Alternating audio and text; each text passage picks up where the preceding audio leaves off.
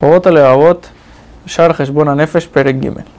La manera número 13 de hacer Heshbon Nefesh, dice el Jobot Levavot, que es cuando la, cuando la persona analiza las cosas que él sabe y su inteligencia con respecto a las acciones que él hace hacia Hashem. Para poder internalizar esto, dice el Jobot Levavot, debe la persona pensar que esto se compara a un esclavo que el rey le dio una cierta cantidad de semillas para sembrar un campo y le advirtió que él en algún momento va a venir y va a hacer cuentas con él para ver si de verdad hizo su tarea. Este esclavo fue y usó cierta, cierta cantidad de semillas para el campo y la otra parte la usó para su uso personal.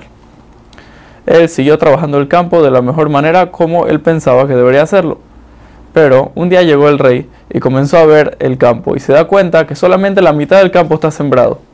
Y hace la cuenta y según la cantidad de semillas que le dio, él podría haber sembrado todo el campo.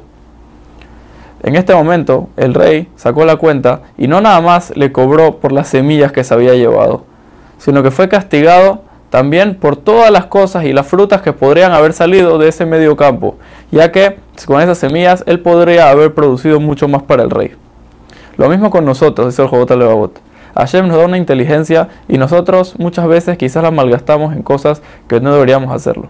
Por eso la persona debería analizar y ponerse a pensar qué son las cosas que Hashem me dio y cómo yo las puedo usar al 100% para el trabajo de Hashem, ya que si no será castigado por ello.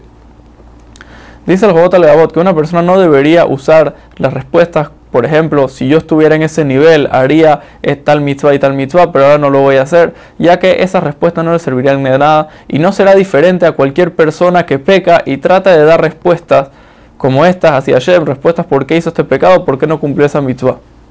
Sino la persona debe aprovechar cada oportunidad y de verdad servir a Hashem con todas sus fuerzas y con, y con todas las cosas que él puede y de, de todas las maneras que él puede.